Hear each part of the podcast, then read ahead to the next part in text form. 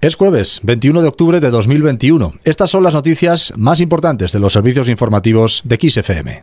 XFM Noticias.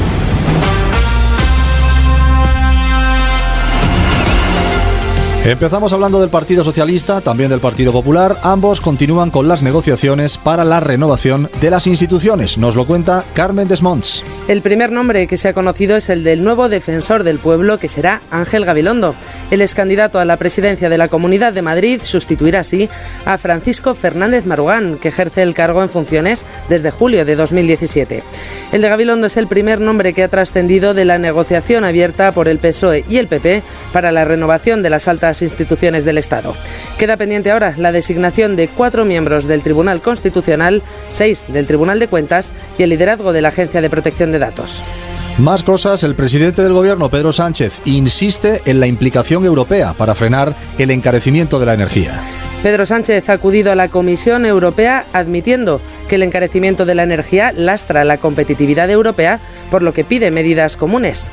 Escuchamos a Pedro Sánchez, presidente del Gobierno. El aumento del precio de la energía no es algo solamente que ocurra en España, sino que está ocurriendo en toda Europa y por tanto hemos solicitado tanto al Consejo como a la Comisión Europea que eh, viéramos de qué manera actuar a nivel europeo. En tres aspectos fundamentales. El primero de ellos tiene que ver, como saben ustedes, con la formación del precio eh, de, la electricidad, que ahora mismo está siendo distorsionado eh, por la elevación del precio del gas. En segundo lugar, todo lo que tiene que ver con la compra conjunta de gas eh, para mejorar y aumentar el poder de negociación que podamos tener los Estados miembros gracias al aporte de la, de la Comisión Europea respecto a terceros países. Y en tercer lugar, vigilar muy de cerca cuál es la evolución de la especulación que se pueda estar produciendo en el mercado de derechos de emisión.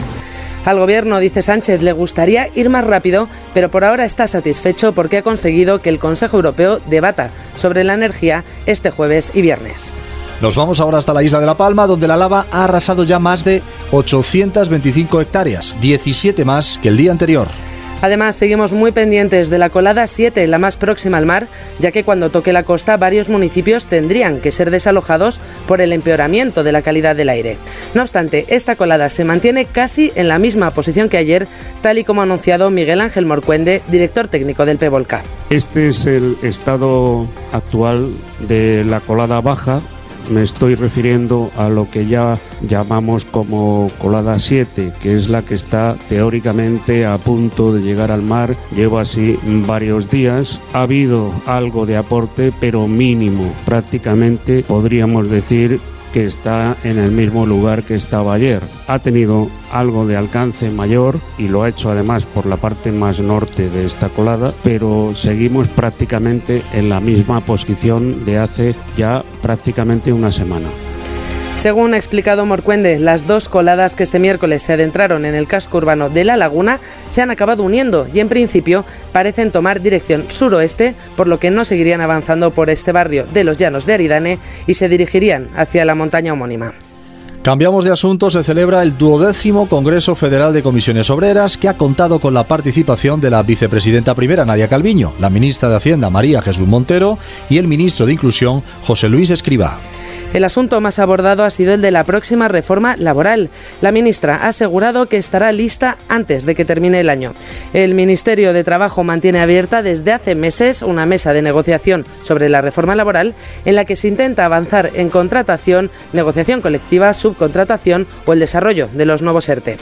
Nos vamos ahora a la clave local, nos vamos hasta Madrid donde a partir del próximo lunes los niños no estarán obligados a llevar la mascarilla en el recreo del colegio. Lo ha anunciado Isabel Díaz Ayuso, presidenta de la comunidad. Muchas gracias, señoría. Después de tanto trabajo, una de las capitales más castigadas por la pandemia está saliendo con más fuerza que nunca. Y lo está haciendo porque todos, de niños a mayores, están realizando un gran trabajo, un gran esfuerzo para conseguirlo. Por eso les anuncio que las mascarillas dejarán de ser obligatorias en los patios de los colegios a partir de este lunes, en los recreos y al aire libre. Porque es mucho lo que le debemos a los niños, generación marcada por la pandemia, y hay que seguir su ejemplo. No obstante, el Ministerio de Sanidad no ha tardado en matizar que esta decisión no depende de las comunidades, y es que la ley en vigor desde el 29 de marzo establece el uso obligatorio en espacios al aire libre donde no sea posible mantener una distancia mínima de un metro y medio.